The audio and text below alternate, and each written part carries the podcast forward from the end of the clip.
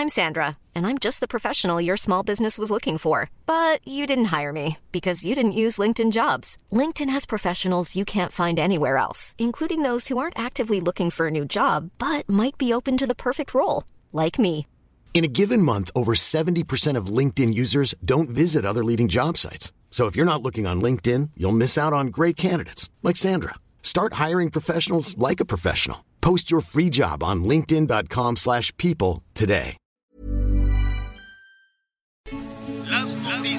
¿Qué tal? ¿Cómo le va? Buenas tardes. Estás a punto de escuchar Yo soy Javier Alatorre. las noticias con Javier Alatorre. La vamos a pasar muy bien.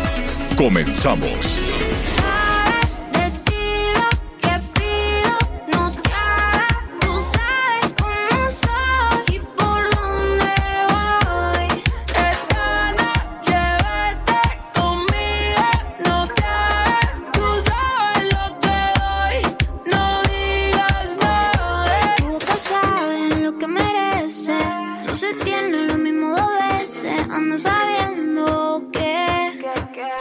Bueno, pues aquí estamos. Está buena esta. Se llama Sabe.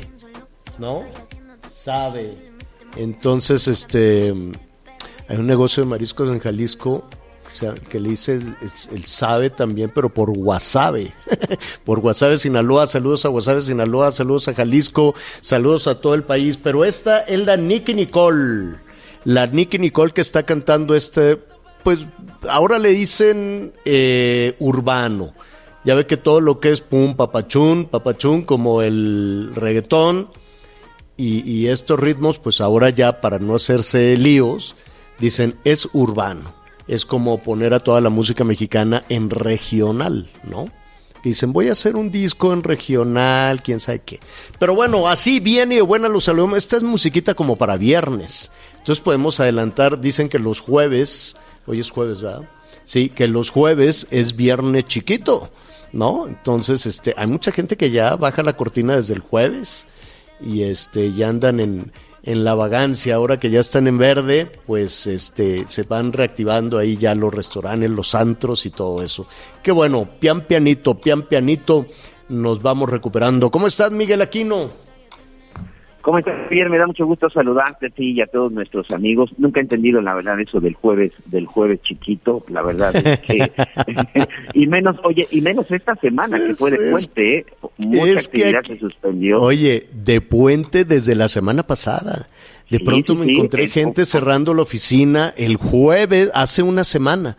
Le dije, oye, ¿cómo? Correcto. No había nadie en el estacionamiento, así. Le digo, oye, ¿y dónde está la gente? Pues es que es puente. ¿Cuál puente? Pues la del Día de Muertos. Le dije, oye, pero eso es el martes y hoy es jueves. Ah, no, es que ya de una vez este, nos vamos. Le dije, te vas jueves, viernes, sábado, domingo, lunes y martes. ¡Qué puentesote! No, bueno, es- ¿sabes qué pasa, Miguelón? Que para ti, para mí, para Anita, pues va a ser muy difícil entender ese tema. Porque con este oficio que tanto nos gusta y que tanto queremos, pues no entendemos eso de los puentes y de que el día no laboral y que no sé qué y que, el- ¿no? Todo ese tipo de, cosas de no trabajar, pues no, porque pues la noticia, ahora sí que, eh, como dice el eslogan, la noticia no descansa. Entonces, pues sí nos cuesta un poquito de trabajo entender que la gente se va cinco días en un puente de un día, ¿no? Y el jueves chiquito, que la gente la agarre y ya mañana igual y no se presentan a trabajar porque están crudísimos. Pero bueno, así, así, así va el, el tono. Vamos a tener, Miguel, muchísima información. Estaremos en, al ratito ahí también con, con, con Anita, con Anita Lomelí. Pero antes de que otra cosa este, suceda, saludos a hoy es santo de todos de, de Carlos. San Carlos Borromeo es en el Santoral, así es que felicidades a Carlos mi hermano, a Carlitos mi sobrino, a Carlos, ¿cuántos Carlos conoces? Este, eh, o Carlotas, Carolinas, Carolina mi sobrina. Este, no, bueno, si no falta pretexto también para la celebración. ¿No, a continuar el festejo. Eh, Sí, pues sí, ahí está. Ya al ratito le hablaremos. Fíjese que, que de pronto queda desapercibido el, el santoral y no. Y, eh, hoy es cuando se debe, digo no hoy, cuando es el día de tus santos cuando te cantan las mañanitas, no necesariamente en el cumpleaños, pero nosotros lo cantamos al revés. y San Carlos este Borromeo pues tiene una en, en el medioevo desde luego tiene una una pues una vida muy interesante impulsor de, de todo el crecimiento de la fe católica en los seminarios en fin renunció también ya sabes esta esta esta vida de renunciar a las riquezas ordenarse sacerdote y pues llevar la fe católica por todos lados. Entonces, un, un, santo muy popular, un santo muy milagroso y felicidades a todos los Carlos. Bueno, muy bien. Oye, eh, a propósito de, de los temas que vamos a tratar hoy, de los especialistas con los que vamos a tratar hoy, veremos desde luego cuál es la, la situación de Emilio, de Emilio Lozoya. La verdad es que muchísimas reflexiones a propósito de la detención del exdirector de Pemex, ¿no? Eh, es solo, atención, todavía falta para saber si va a ser sancionado, si hay algún hay alguna Por lo menos un año, Javier. Por lo menos un año más de proceso, finalmente, para poder determinar si hubo o hay una responsabilidad y va a recibir una condena. Hoy es probable responsable. Lo que sí es que jurídicamente, eh, ya lo ya lo platicaremos con los expertos, pero de repente uno se pone a analizar y la verdad es que ha sido un año perdido en este caso, un año perdido en donde este señor se ha dedicado a burlarse de las autoridades. Ayer aquí estábamos informando puntualmente con nuestros compañeros qué era lo que había sucedido. Finalmente ya se quedó en la cárcel, ya pasó su primer noche en prisión, pero la verdad es que es un año en donde no se ha demostrado ni se ha comprobado absolutamente nada. Se ha hablado demasiado, pero en realidad no se ha hecho absolutamente nada, o por lo menos no se han visto resultados. Insistimos, no hay un solo condenado, ya dejemos los detenidos, no hay un solo condenado por el caso Odebrecht y por toda esa red de corrupción o presunta red de corrupción que se estuvo tejiendo desde hace ya algunos años, sobre todo en la administración de Enrique Peña Nieto. Pues parece que la novela, o por lo menos el espectáculo de Emilio Lozoya, se le terminó y no sé si coincidas Javier, pero pues le ganó la soberbia, andarse paseando como si no debiera absolutamente nada, creo que tuvo tuvo su repercusión. Pues, eh, pues sí, digo, eh, habrá que ver, como dices tú, el proceso todavía será lento. Hay, eh, hay diferentes comentarios, ¿no? Hoy hubo, si haces una revisión de, del análisis de, de la- las columnas que alrededor de todo esto se, se han escrito, pues hay, hay de todo. Pero en, a- además de todo esto, y a reserva de hablar con algunos especialistas para ver quién es, quién es eh, eh, este, quién es este hombre, cómo es que llegó a la política, este, qué sucedió con toda esa cantidad de dinero, quién hizo, quién diseñó toda esta, esta estrategia de eh, que, le daba la oportunidad de si tú acusas a tus superiores, te vamos a dejar en, en, libertad, ¿no? El criterio de oportunidad se llama esta figura que si somos honestos apenas nos estamos familiarizando con esa figura que yo creo eh, a reserva de lo que nos digan algunos especialistas con los que vamos a hablar, que eso fue más bien una estrategia de Garzón. ¿Te acuerdas del juez Garzón? ¿No? Sí. Que de pronto lo, per- lo perdimos un poquito de la escena, pero básicamente fue él, porque los abogados que tenía lo dejaron o él los corrió y a final de cuentas quien logró darle esa figura, quien logró traerlo a México este, con la promesa de que si tú nos ayudas a, a- a meter a la cárcel a los del gobierno anterior, léase el presidente Enrique Peña Nieto, que no lo sé si él o Videgaray o algún otro, y a los de oposición, ¿no? A los senadores que pues ahorita están allí en prisión. Yo no sé si hay los elementos suficientes para, para sentenciarlos y condenarlos, o si quieren sentenciarlos y condenarlos, o dejarlos únicamente lo que resta del sexenio ahí en la cárcel, ¿por qué? Por ser opositores. Digo, no tan así, ¿no? Hay acusaciones de haber agarrado dinero indebidamente y por eso los tienen ahí en, en la cárcel. Pero entiendo que fue el juez Baltasar Garzón quien habría delineado esta historia, ¿no? Sí, ya sobre todo ya él como, como abogado defensor ya de manera particular, que al final esa figura que existe de criterio de oportunidad de lo que antes se conocía y que fue pues, mm, hasta cierto punto que se abusó demasiado en la época de la administración de Felipe Calderón, en donde pues prácticamente todos los delincuentes que eran detenidos pues decían sí, soy culpable y se convertían en testigos colaboradores que la verdad tampoco servían absolutamente de nada, Javier. Los testigos colaboradores y los testigos protegidos en, en la historia judicial de México, me atrevo a decir que han sido los mentirosos más grandes que han existido y que siempre, bueno, pues se acogen a esta figura pues para tratar de salvar el pellejo, por lo menos que no reciban sentencias mayores.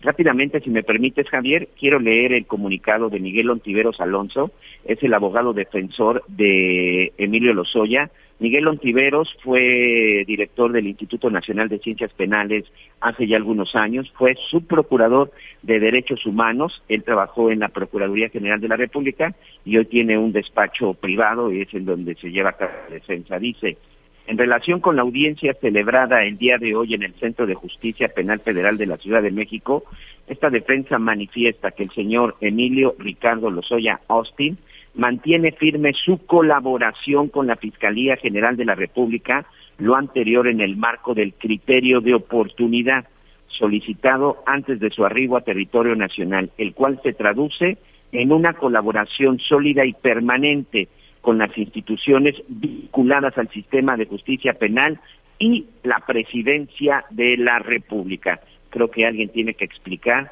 por qué se habla de la presidencia de la República si esto es un caso meramente judicial y en donde solo estaría involucrada la Fiscalía Y- General y- de la República. Pero ¿Y ese, es, ese continúa. comunicado de quién es? de el doctor Miguel Ontiveros Alonso y de Alejandro Rojas, eh, Alejandro Rojas Bruneda, que son los abogados defensores de Emilio Lozoya. La defensa de Emilio Lozoya son los encargados de emitir y firmar este comunicado, señora Latorre.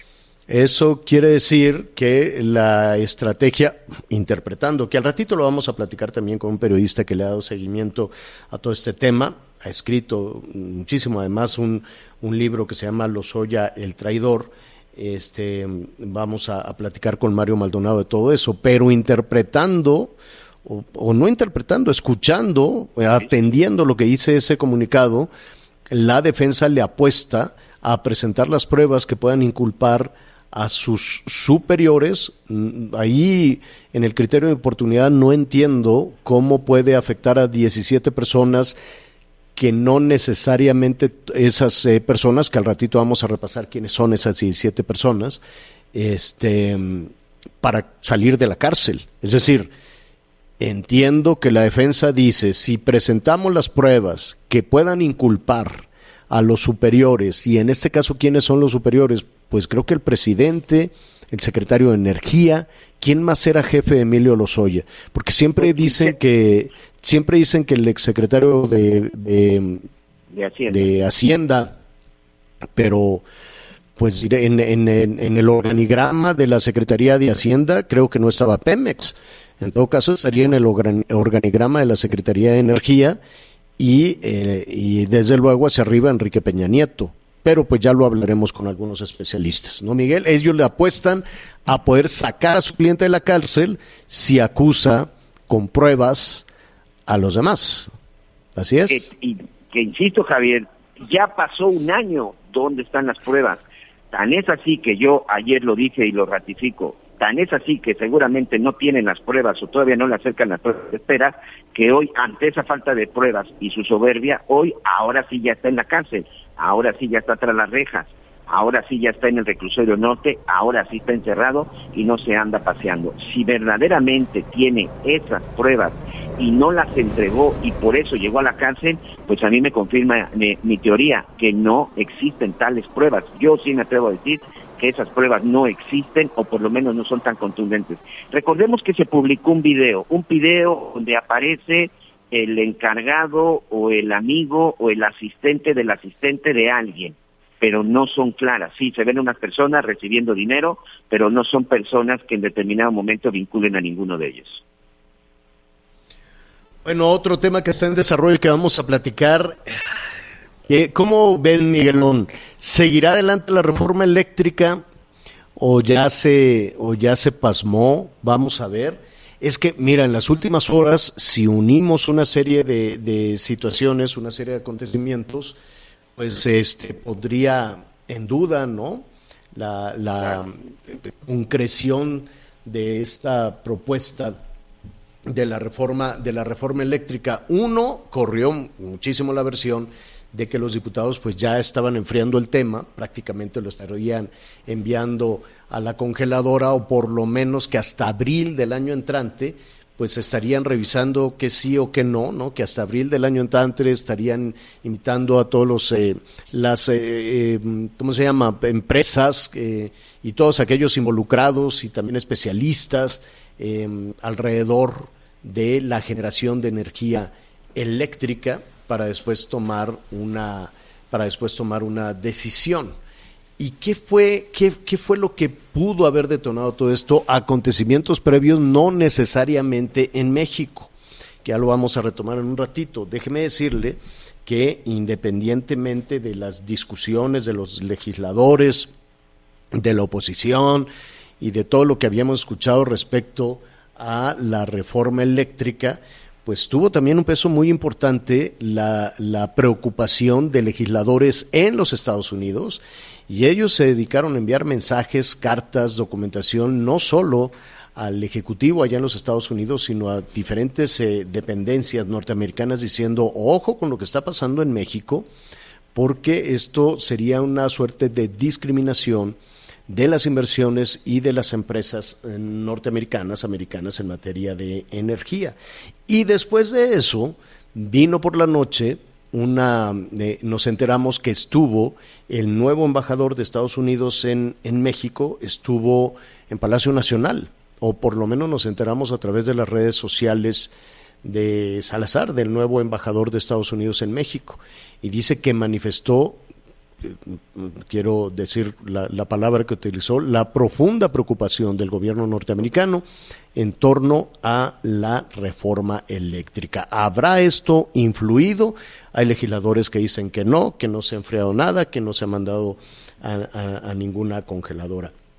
Vamos a ver cuáles son las afectaciones, qué es lo que le preocupa, no nada más a los Estados Unidos, por qué se habla del Tratado de Libre Comercio, Hemos hablado aquí también de la preocupación de las empresas generadoras de energía limpia, porque ellos ya tenían una serie de inversiones enormes y después el propio titular, el director de la Comisión Federal de Electricidad, dijo la semana pasada, hace algunos días, Miguel, que no se va a indemnizar a nadie, ¿no? Se acabó el cuento, adiós Tatán, no me importa lo que las inversiones millonarias que hiciste, no habrá ningún tipo de indemnización, simple y sencillamente cambiará la industria eléctrica para fortalecer a la Comisión Federal de Electricidad. Eh, ya tenemos a nuestro invitado sí, y me da muchísimo gusto saludar a Gustavo Uruchurtu. Es eh, consultor de Comercio Exterior, es además profesor de Comercio Exterior de la Universidad Nacional Autónoma de México. Gustavo, te agradecemos muchísimo eh, que nos acompañes esta tarde para entender, ¿no? No solo los acontecimientos de las últimas horas, sino eh, el futuro de la reforma eléctrica y la preocupación que tienen los generadores de energías limpias. ¿Cómo estás, Gustavo? Muy bien, Fabián Miguel, muchas gracias, muchas gracias de estar aquí con tu auditorio hablando de este tema, de este tema tan interesante. Creo que hay que ver un poquito, un poquito de antecedentes porque eh, hay que ver que desde el Telecan pues empezó la apertura del sector energético, especialmente en el sector eléctrico, ¿no? En donde se crean estas figuras de la generación independiente, la cogeneración, etcétera. Sí, como empezando a abrir el sector energético en el país. Ahora, y, eh, sí, claro. en, en, esa, en esas discusiones, en el contexto, para ir un, un poquito por, por partes, ¿Qué se acordó? ¿Qué, se ¿Qué puede y qué no puede hacer el gobierno mexicano en el contexto del Telecán respecto a la generación de energía, en particular de la energía eléctrica? Mira, te hablaba yo de este, de este, de este antecedente porque vino eh, precisamente en el Telecán y luego ya vino la reforma energética. Cuando se negoció ya el TEMEC, este, si recordarás, se anunció como muy platillo que se había negociado en el sector energético la posibilidad de que México este, se reservaba el derecho a reformar su constitución. Entonces, desde ahí yo creo que ya podíamos prever que se buscaba tener una reforma constitucional en, en, en el sector energético. Nada más que el hecho de que yo tenga ese derecho de poder reformar la constitución nunca se ha perdido. Se trató por reformar la Constitución. El problema que sí tenemos es que tenemos compromisos internacionales y que hay reformas que podrían en un momento dado incurrir en responsabilidad internacional en el sentido, de la violación de los acuerdos. Entonces, el propio TEMEC establece varias disposiciones en donde se frena de alguna manera este eh, lo que se pretende hacer en la, en la, con la reforma energética y por eso viene toda esta cuestión. Y quizá lo que tú acabas de mencionar que ha venido la efervescencia porque primero vino la reforma al reglamento que la pararon los, los este, la pararon aquí en México con un amparo con una suspensión. Bueno luego vino la reforma a la ley que también hubo una suspensión de la reforma a la ley. Yo creo que con eso al, en un momento dado al gobierno mexicano y a los senadores y a los diputados en ese país pues no les preocupó tanto porque eran los tribunales están frenando la reforma.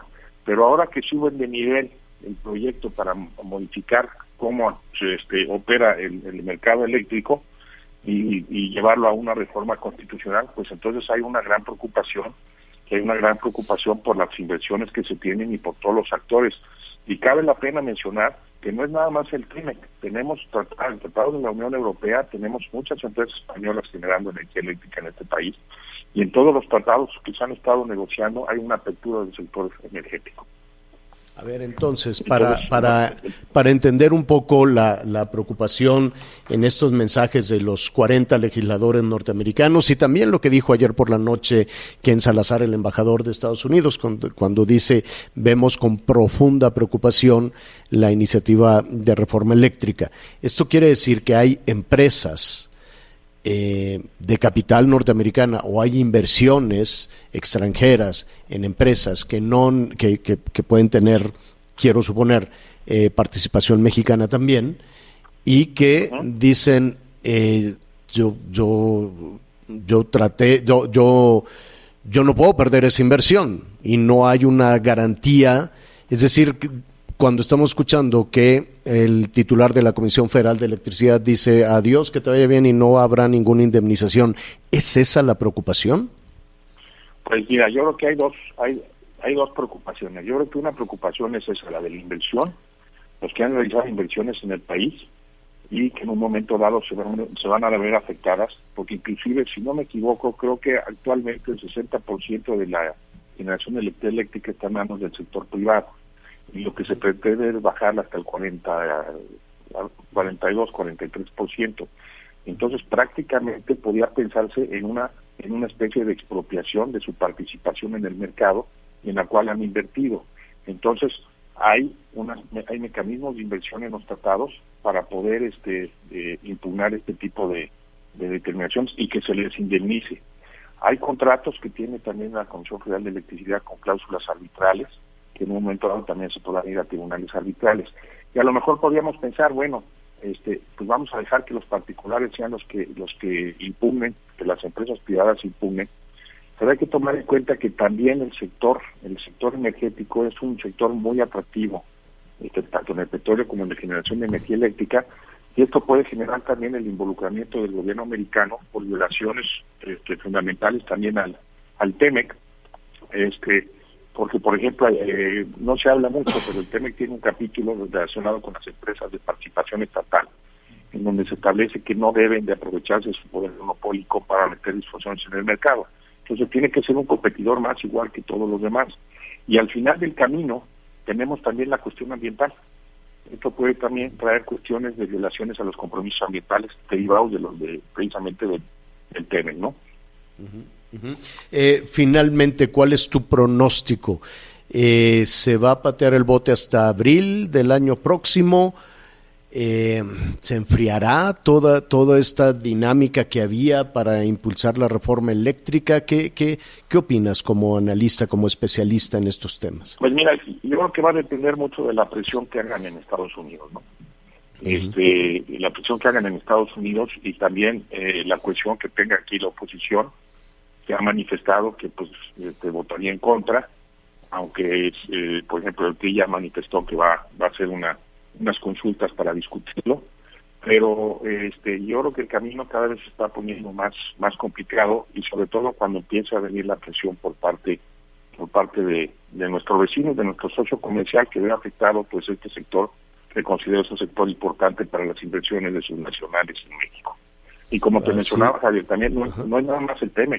Tenemos los demás tratados este, con la Unión Europea, tenemos muchos tratados bilaterales en materia de inversión, en donde este tipo de, e- esta reforma puede ocasionar que se inicien una serie de conflictos que puede ser muy costoso para México porque lo que va a ocasionar es que se tengan que indemnizar a estas empresas. Pues estaremos pendientes de, de lo que de lo que suceda en los próximos días, si hay otra visita a Palacio Nacional y cómo y cómo se vaya, cuál es la, la respuesta. que- ¿Quién tendría que dar la, la respuesta? ¿La secretaria de Economía, el titular de la Comisión Federal, el Ejecutivo, Palacio Nacional? Pues lo ¿Quién que pasa es que ahorita respuesta pues no hay, en, en el sentido de que habría que ver, y como ya está en el Congreso, pues ya sería yo creo que dentro de la agenda legislativa, Mm, Ya, este, que decidan en un momento dado pues ponerla, ¿no? Exacto. Pues si nos permites, Gustavo, vamos a estar ahí muy, muy cerca de- del análisis que hagas en este sentido. Muchísimas gracias. Claro que sí, no, muchísimas gracias este, a ti y a, y a tu auditorio. Que tengan buena tarde. Gracias. Gracias, muy, muy buenas tardes. Ahí está, pues veremos si sigue tibia, o si está caliente, si sigue tibia, o si de plano la van a poner un ratito en la, en la congeladora. Ya veremos. Y vamos a conocer también de las presiones, porque sí, el, el mensaje, Miguel, ayer de Ken Salazar era en el mundo de la política una presión, ¿no? Decir, el gobierno de Estados Unidos ve con profunda preocupación esta iniciativa. Pues bueno, seguramente habrá y hubo eh, muchísimas discusiones. Vamos a hacer una pausa y regresamos. I'm Sandra, and I'm just the professional your small business was looking for. But you didn't hire me because you didn't use LinkedIn jobs. LinkedIn has professionals you can't find anywhere else, including those who aren't actively looking for a new job but might be open to the perfect role, like me. In a given month, over 70% of LinkedIn users don't visit other leading job sites. So if you're not looking on LinkedIn, you'll miss out on great candidates like Sandra. Start hiring professionals like a professional. Post your free job on linkedin.com/people slash people today.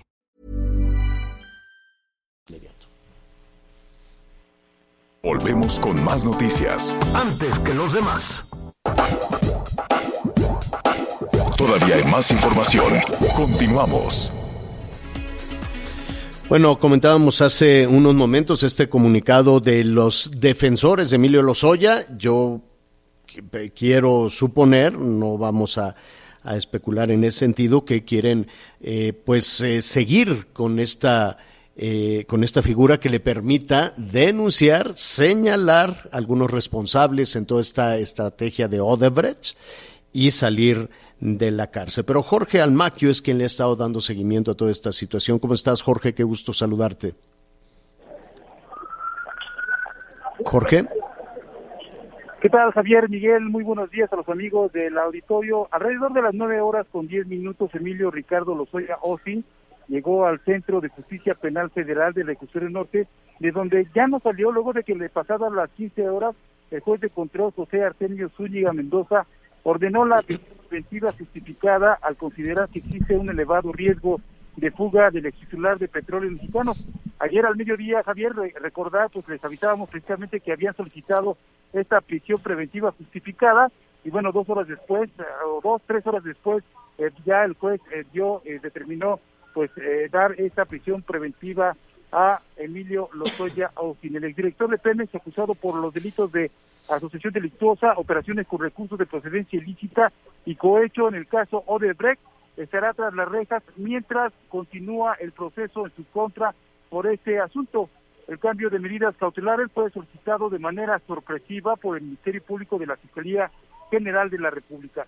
El juez argumentó también que el justiciable podría huir ante la elevada pena que recibiría por los delitos que se le imputan entre 12 y 35 años de prisión porque cuenta con los recursos económicos suficientes, además de una red de protección familiar que le facilitarían evadirse de la acción de la justicia. Llegó, después de que llegó a las 9.45 horas, previo a su ingreso a la sala 1 del Centro de Justicia Penal, Emilio Lozoya fue revisado por un integrante de la Guardia Nacional vestido con saco azul marino, pantalón gris, corbata morada y zapatos color café. Llegó acompañado de su madre Gilda Margarita y dos de sus abogados. Se sentaron del lado izquierdo de la, de la sala frente al juez y en varias ocasiones intercambiaron opiniones y señalamientos. Tras escuchar las acusaciones del Ministerio Público, Lozoya eh, pues pidió la palabra, aseguró que no tenía intención de huir del país y que se presentarían las veces que fuera citado para lograr que se hiciera justicia en un asunto que dijo fui fui instrumento de el Estado organizado. Esto para beneficio de unos cuantos y aclaró que pues nunca nunca se fugó, él estuvo presente todas las veces que fue necesario y señaló finalmente que va a continuar apoyando a esta situación que se ha dado en su contra. Hay, hay que recordar que bueno tiene una audiencia ahora por el caso de agronitrogenados eh, programada para el próximo 19 de noviembre. Se va a presentar eh, ya en, este, en esta misma sala del, del, norte. Y bueno, comentar que eh, a la salida, tras eh, terminar la audiencia, el abogado Miguel Antivero señaló que van a, a precisamente a continuar trabajando con la FGR para dar con la finalidad en este asunto. Escuchemos. El señor Lozoya y su familia están tranquilos a sabiendas de que estamos cooperando plenamente con las autoridades del Estado mexicano, con la Fiscalía, con el, el Poder Judicial y también en armonía con las eh, pretensiones de prevención de la corrupción del presidente de la República, Andrés Manuel López Obrador. Y así vamos a continuar para lograr la suspensión en el ejercicio de la acción penal, que puede ser en cualquier momento, y entonces que eh, quede en libertad sujeto a que ratifique su denuncia ante un tribunal. Ese es el procedimiento. Bueno, Miguel, eh, eh, eh, Javier, solamente señalar que durante la audiencia, eh, que empezó un poco Muy relajado eh, Emilio Lozoya, pues fue poniéndose cada vez más tenso, sobre todo cuando se le señaló y se le pidió esta prisión preventiva justificada. Al momento de que el juez determinó llevarla a cabo, bueno, volteó a ver a su madre de manera preocupada, aunque también intentó decirle que no se preocupe, le tocó el brazo, se agarró del hombro y finalmente, bueno, pues se despidieron en esa sala 1, en donde, pues de ahí fue trasladado al interior del reclusorio preventivo norte, en donde ayer, ayer en la noche pasó su primera noche tras las rejas Emilio Lozoya Austin. Javier, Javier Miguel, pues parte de lo que se dio precisamente ayer en este en este asunto del director de Pemex. Gracias, gracias Jorge. Es Jorge Almaquio, reportero del Heraldo Radio, que ha estado ahí muy, muy atento a lo que está sucediendo en el reclusorio norte. Toda, toda esta historia lo vamos a platicar en un momento más con Mario Maldonado, un periodista, un analista, eh, y además le ha dado un seguimiento puntual a toda, a toda esta situación, no solo con sus editoriales, sus comentarios, también escrito, también escribió un, un libro que se llama Lozoya el traidor, por eso vamos a platicar con él en un momentito más, en una historia que, mire, se inició con una empresa brasileña que quería hacer negocios en México y que buscó, ¿no?, la ruta de corrupción en México para poder hacer sus negocios, ¿no? Eh, ¿Desde cuándo? No tenemos la certeza pudo haber sido en administraciones anteriores a la de Enrique Peña Nieto, pero el caso que hoy ocupa es el que señala a Emilio Lozoya de haber recibido una cantidad enorme, varios millones de dólares, para que esta empresa tuviera las facilidades para hacer algunos negocios. ¿Qué pasó con ese dinero? que se utilizó en campañas, que se dio para otras cosas. Dice Emilio Lozoya que él lo utilizaron, que él no sabía. Dice, bueno, que fue instrumento del Estado organizado. ¿Qué dice en ese, en ese sentido Mario Maldonado, que le ha dado seguimiento a esta historia desde prácticamente desde su origen? Mario, qué gusto saludarte. ¿Cómo estás? Muy buenas tardes. ¿Qué tal, querido Javier? Qué gusto saludarte. Muy buenas tardes. Saludos al auditorio.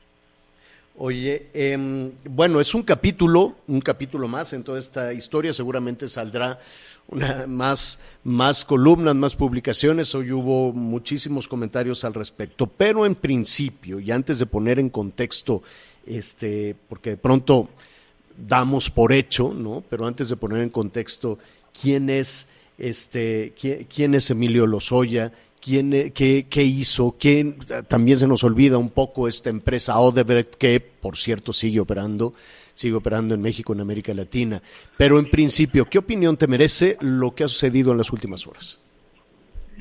Eh, pues sí, Javier, yo creo que esto debía haber sucedido hace un año y cinco meses que extraditaron a Emilio Lozoya de España y que, y que vino con un acuerdo eh, que hizo su padre de forma extraoficial con el fiscal general de la República, Alejandro Gertz Manero, eh, pues para ver si se le otorgaba o no un criterio de oportunidad. Me parece que desde el inicio el caso se eh, manejó de forma política porque sabían que podían sacarle mucha información a Lozoya que le, que le ayudaría de alguna manera este gobierno, al presidente López Obrador, pues para evidenciar el- la presunta corrupción de los sexenios anteriores y a muchos de los que actualmente considera sus adversarios políticos. Me refiero a los panistas, a los eh, a quienes fueron legisladores en el sexenio pasado y aprobaron la reforma energética, eh, a los exfuncionarios de Enrique Peña Nieto, a Luis Videgaray, al propio Enrique Peña Nieto, a dos a otros dos expresidentes. Creo que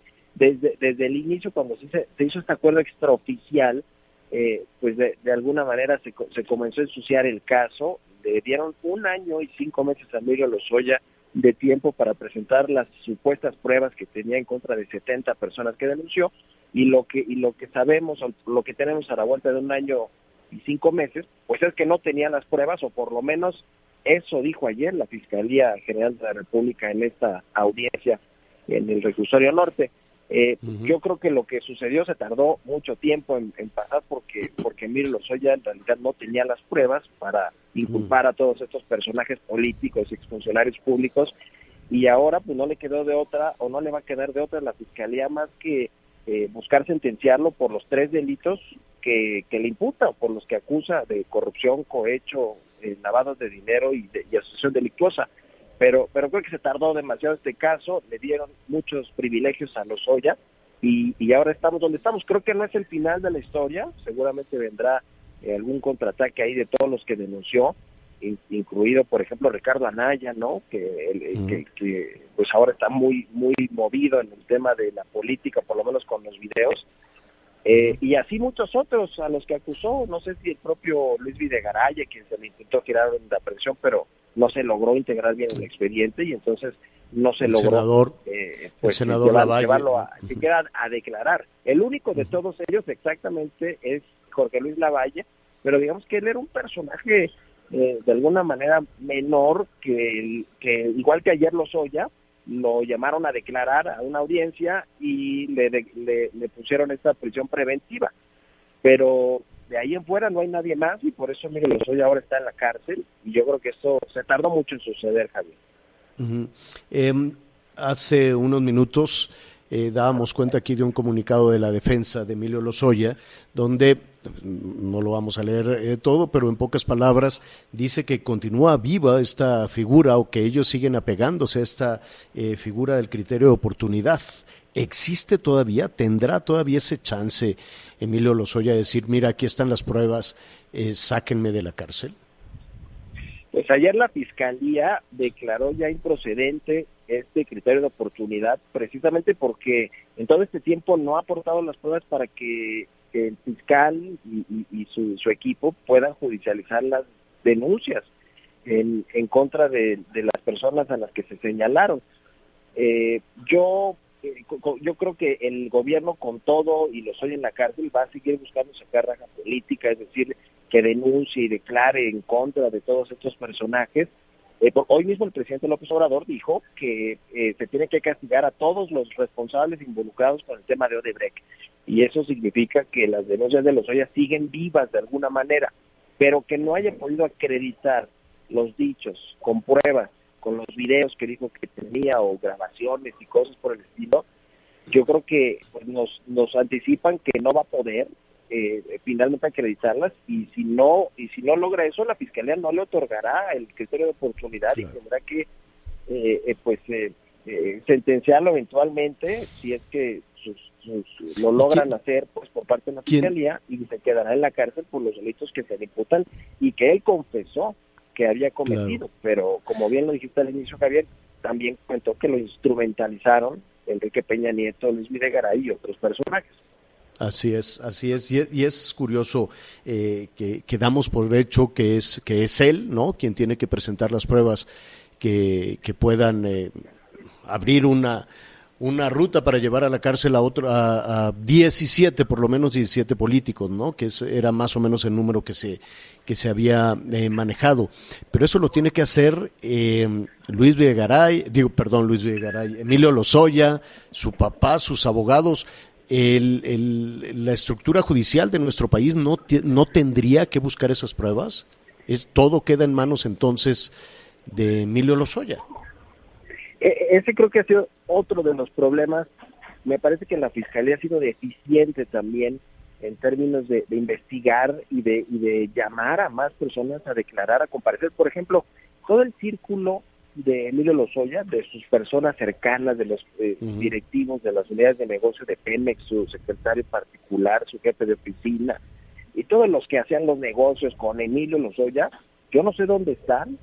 Se Claro. supone que deberían de tener también por lo menos procesos judiciales abiertos de investigación. Si es verdad, si es verdad que una buena cantidad de millones se fueron a Toluca para la campaña, entonces campaña del candidato a la presidencia, Enrique Peña Nieto, alguien más tendría que haberse enterado de esa ruta de dinero, quiero suponer, ¿no? Y Sí, la otra duda es en dónde está el dinero. Sí, bueno, ya dijo la fiscalía que por lo menos hay dos millones de euros en una cuenta en paraísos fiscales, en estas empresas offshore de Emilio que, al parecer pues nunca dijo que los tenía y le, y lo- le rastrearon esa información y por eso es que piden la prisión preventiva, porque dice que tiene pues mucho poder económico y recursos para poder fugarse y evadirse de la justicia. Y fugarse, Yo- fugarse yo cómo? Yo eh, escuché en, en muchas ocasiones, Mario, que este después de, de cuando se acabó el pato, ¿no? Después del pato que, que fue que fue una tragedia para Emilio Lozoya, ese, eh, cuando decimos el pato es que fue a comer este con algunas personas en, eh, en el Hunan, para nuestros amigos que nos escuchan en, en el país y, y en el extranjero, el Hunan es un restaurante de comida oriental caro, ¿no? Y estaba eh, comiendo ahí. Y eso desató muchísimas eh, pasiones, por así decirlo, ¿no? Yo creo que esto detonó, probablemente si no hubiese ido a comerse ese pato, la fecha del 3 de noviembre pudo haber sido distinta, pudo haber sido una sexta, sexta prórroga, no lo sabemos, ¿no? Eso, eso quedará en la, en, en una, en una incógnita. Pero em, después de eso, después de aquel escándalo, muchas personas apostaban a que se fugaría, decir, de quedarme en Almoloya o en el reclusorio norte o a donde sea que lo lleven, a intentar fugarse, había personas que decían se fugará y es incluso una salida para algunos niveles de autoridad. Eh, yo supongo que para una, para con tanta atención iba a ser difícil. No sé si cruzó por su mente el fugarse de nueva cuenta. ¿Tú qué, qué opinas? Es terreno de especulación, desde luego. Hoy ya no tiene esa, ya, ya, ya, a menos de que quiera fugarse del reclusorio norte.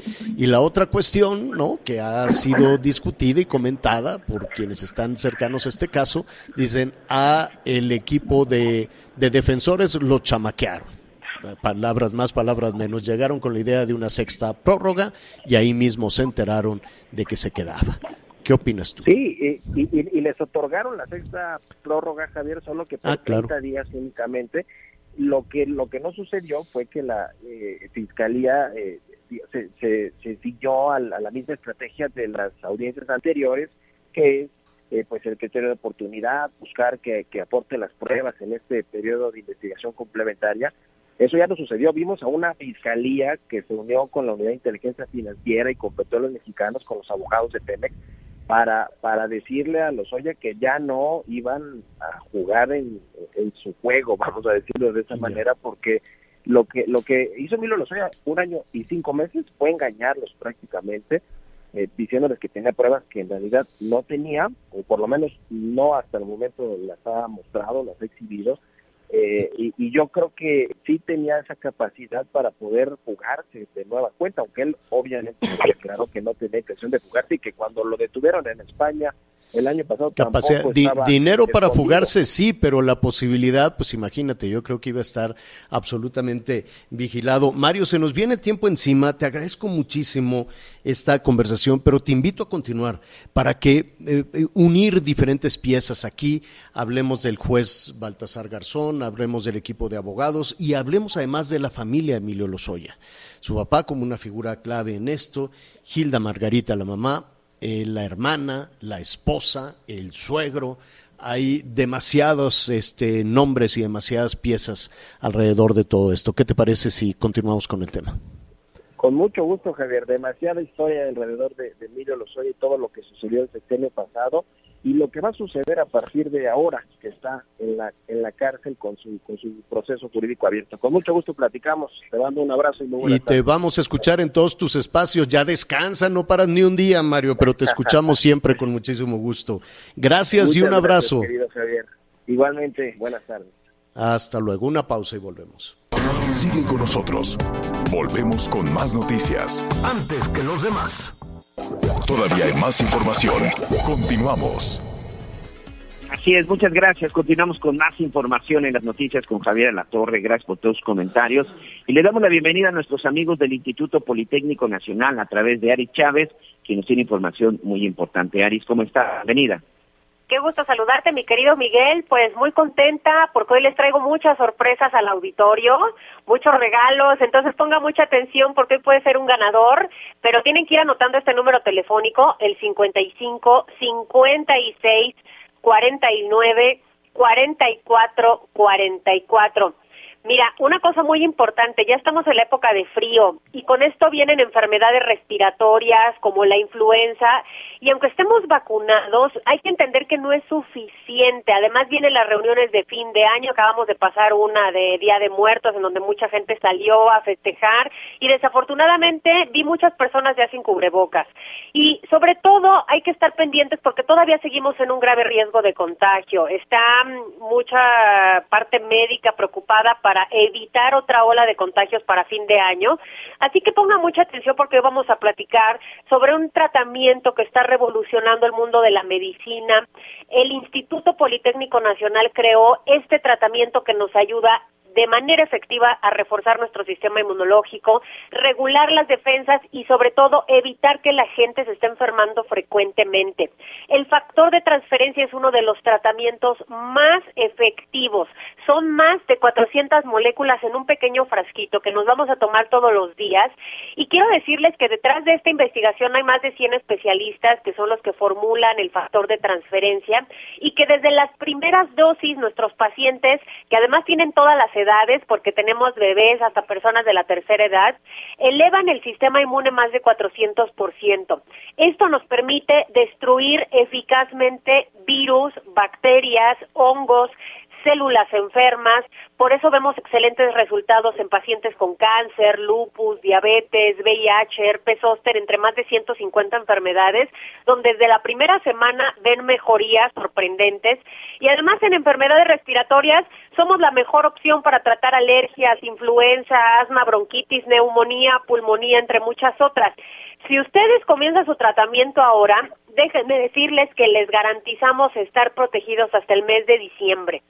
Y como lo prometido es deuda, hoy les tengo una promoción porque vamos a regalar factor de transferencia. Así que ponga mucha atención porque si usted marca al 55, 56, 49, 44, 44, le vamos a incluir en un paquete de 20 dosis de factor de transferencia, que es lo único que va a pagar el día de hoy. Usted va a recibir completamente gratis 80 dosis más. Además, un kit sanitizante gratis para dos personas con caretas, cubrebocas, gel antibacterial. Y le conviene marcar ahorita porque le vamos a incluir un reloj inteligente con pantalla touch para que lea sus mensajes, puede revisar sus redes sociales, hasta puede medir su presión arterial. Incluye también los audífonos AirPods, que tienen un diseño exclusivo y sin cables. Y hoy vamos a regalar esta máquina de coser portátil. Es facilísima, ligera y le ayuda a reparar cualquier prenda al instante y es suya gratis si marca ahorita al 55 56 49 44 44. Pero aquí viene la sorpresa. Hoy es último día para esta promoción. Si marcan y piden su paquete ahorita, yo les regalo otro adicional sin ningún costo y les respetamos el precio de las 20 dosis de factor de transferencia. Entonces hoy va todo doble. Otro paquete igualito gratis, pero tienen que marcar ahorita al 55 56 49 44 44. El 55 56 49 44, 44. ¿Cómo ves? La promoción está padrísima, mi querido Miguel.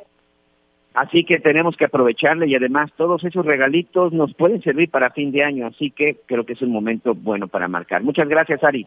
Les mando un abrazo, hasta pronto.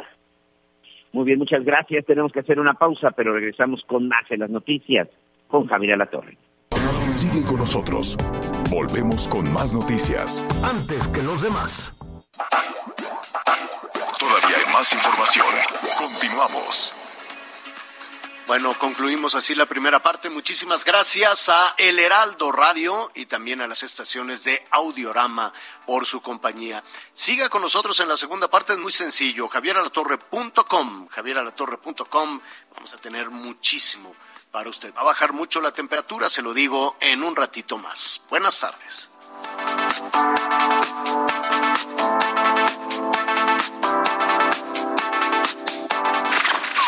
Gracias por acompañarnos en Las Noticias con Javier La Torre. Ahora sí ya estás muy bien informado. Hey, it's Paige DeSorbo from Giggly Squad. High quality fashion without the price tag. Say hello to Quince. I'm snagging high-end essentials like cozy cashmere sweaters, sleek leather jackets, fine jewelry, and so much more. With Quince being 50 to 80% less than similar brands. And they partner with factories that prioritize safe, ethical, and responsible manufacturing. I love that. Luxury quality within reach. Go to quince.com slash style to get free shipping and 365 day returns on your next order. Quince.com slash style.